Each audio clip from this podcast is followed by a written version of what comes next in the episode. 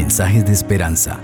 Reflexión diaria en el plan Reavivados por su palabra con el pastor Álvaro Rodríguez. Un saludo cordial, queridos amigos. Hoy nos introduciremos en la maravillosa lectura de el libro de Romanos, la primera epístola paulina de las trece epístolas que escribió el apóstol Pablo. Vamos a pedir que el Señor nos dirija al meditar en su palabra. Querido Dios, gracias te damos por tu palabra porque ella siempre habla a nuestro corazón. Danos sabiduría para entender esta carta a los romanos, que es su mensaje de justificación por la fe de obediencia a tus mandamientos pueda quedar claro a nuestra mente en cada capítulo. En el nombre del Señor Jesucristo. Amén.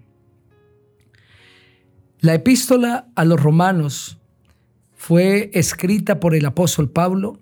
Se cree que la escribió entre los años 57 y 58 desde Corinto como lo relata Hechos el capítulo 20, los versículos 1 al 3. Algunos han objetado que el último capítulo haya sido escrito por el apóstol Pablo o no, el capítulo 16. Sin embargo, la posición que mm, comúnmente más encontramos es que realmente toda la carta fue escrita por el apóstol Pablo. El tema central de esta epístola es la pecaminosidad universal de los hombres, que ante el pecado no hay personas que sean más favorecidas delante de Dios, sino que todos estamos en la misma condición. Pero también la carta presenta la gracia universal de Dios Así como el pecado invadió el mundo, también la gracia de Dios se proporcionó para que todo el mundo pueda ser salvo. El apóstol Pablo presenta a través de la carta que delante del Señor todos somos culpables y que Dios hizo planes desde la eternidad para poder responder a la emergencia del pecado por lo tanto, todo ser humano tiene la oportunidad de salvarse. Solamente Dios puede solucionar la situación del pecado. El legalismo, la pretensión de ser salvos por las obras, no tiene ningún éxito en la salvación, sino que lo que el ser humano tiene que hacer es reconocer por la fe al Hijo de Dios al Señor Jesucristo como su Salvador y en la medida que le aceptamos como nuestro redentor, somos salvos de la penalidad del pecado. La carta de manera general trata de este asunto del pecado y de la gracia de Dios. También vamos a encontrarnos con el tema de la justificación por la fe, pero cómo las obras son el resultado de ser salvos en Cristo Jesús.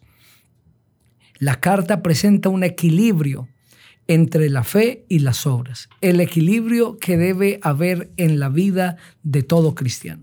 Esta es una profunda carta que a través de la lectura diaria pues no vamos a poder alcanzar a abarcar todo el conocimiento que esta preciosa carta tiene.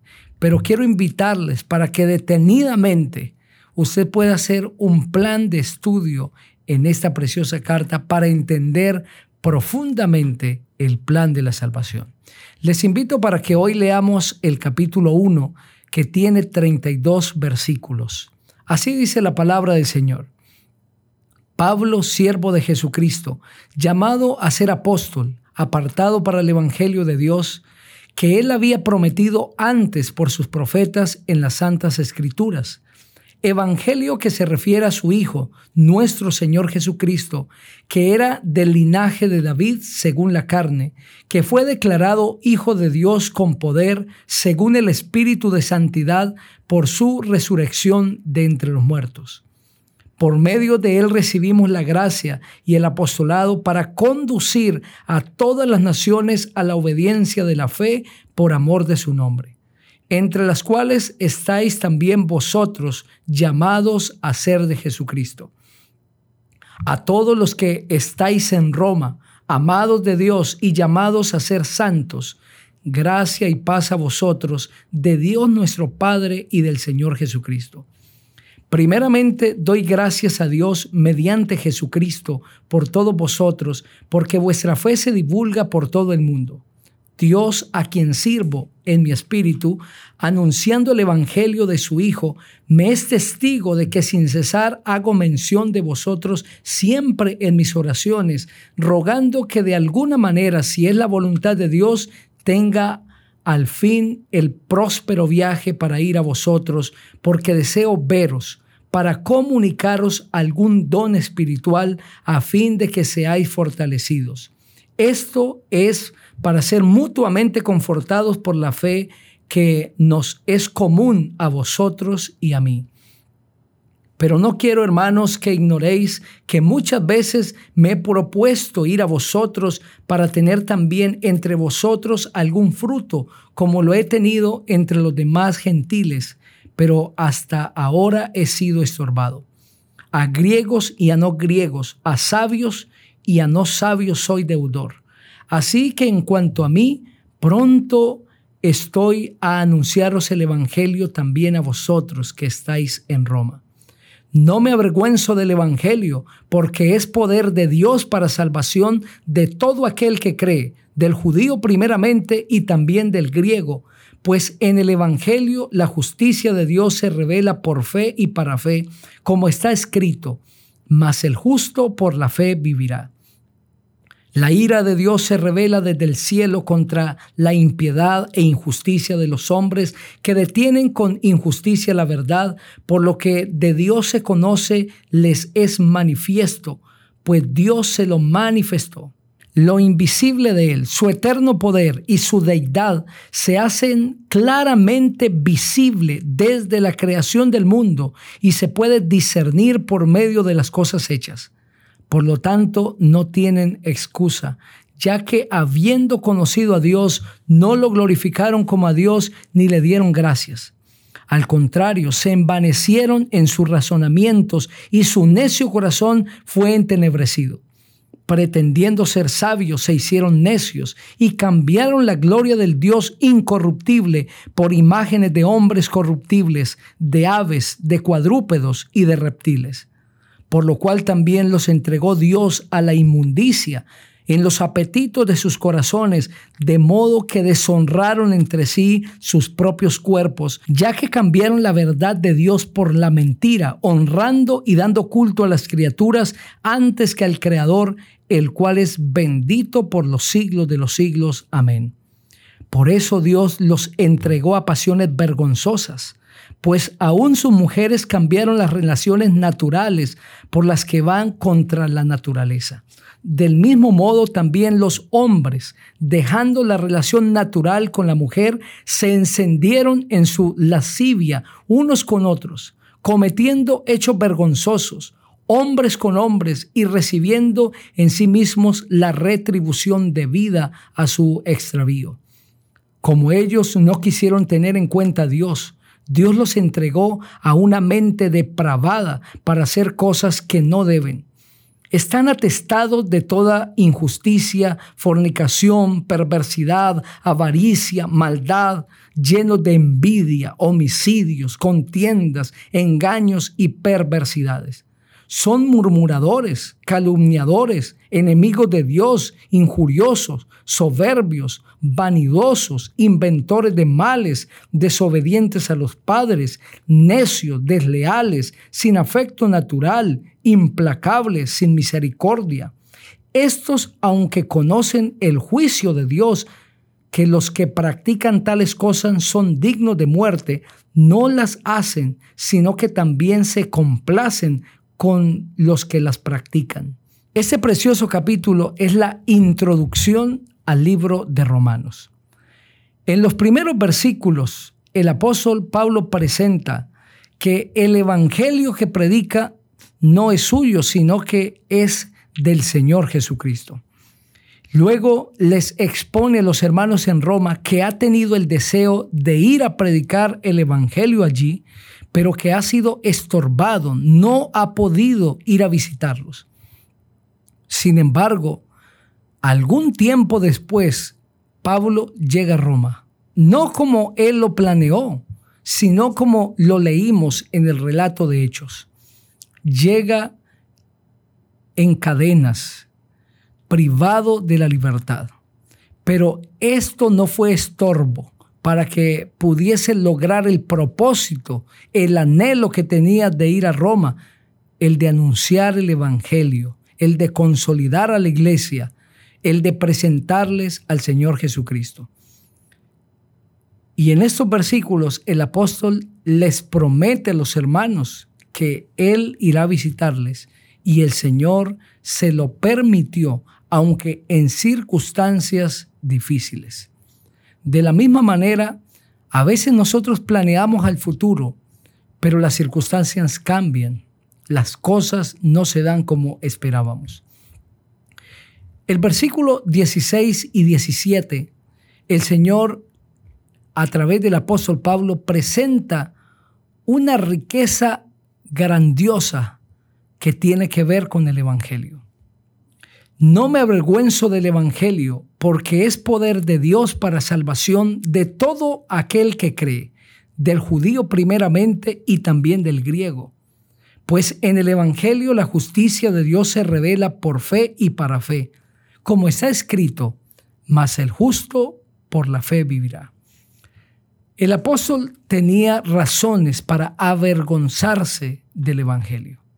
Estaba sufriendo, había sido apedreado, había sido echado, era perseguido, pero queriendo indicarles a los hermanos en Roma la trascendencia del Evangelio, les dice, yo no me avergüenzo del Evangelio. Nadie debería sentir vergüenza del Evangelio de ser cristiano, de amar a Cristo. Deberíamos sentirnos felices, privilegiados de tener este Evangelio maravilloso de salvación. Y el apóstol dice que la razón por la que no se avergüenza del Evangelio es que es poder de Dios. La palabra poder en el griego es dunamis, que significa un poder que transforma. De allí viene la palabra dinamita, que transforma aquello en lo que es usada. El poder de Dios transforma la vida del ser humano. Y una de las razones por las que no deberíamos sentir vergüenza es que el Evangelio ha transformado nuestra vida y transforma la vida de toda persona que acepte a Jesús.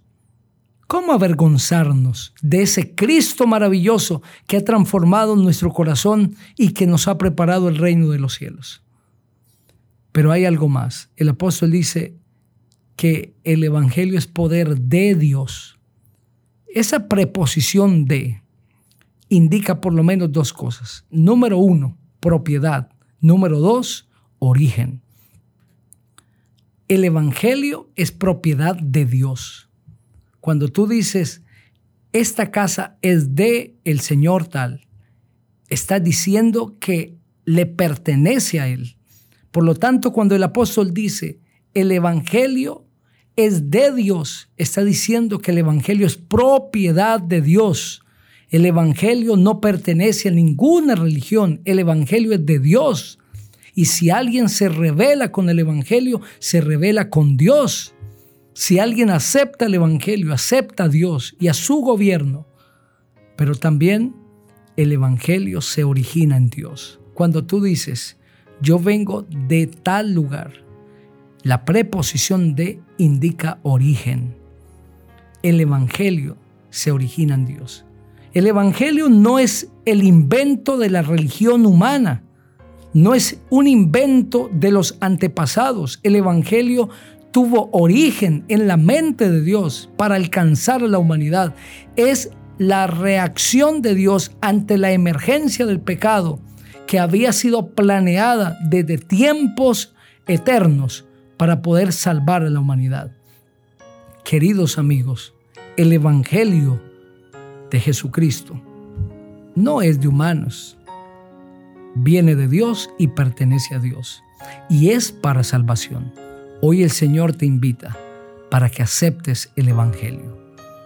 Al aceptarlo, estás abriendo tu corazón al Dios del Evangelio y su señorío, su poder, su gracia se manifestará en tu vida y tu vida no seguirá siendo la misma, sino que va a ser transformada por el poder del Evangelio. ¿Quieres aceptar ese Evangelio maravilloso? Si es tu anhelo, ora conmigo. Padre, gracias por el Evangelio de salvación que has dejado. Hoy aceptamos a Cristo. Hoy aceptamos este Evangelio precioso porque queremos ser salvos. Que el poder del Evangelio pueda hacer la transformación en nuestra vida. En Cristo Jesús. Amén. El Señor te bendiga.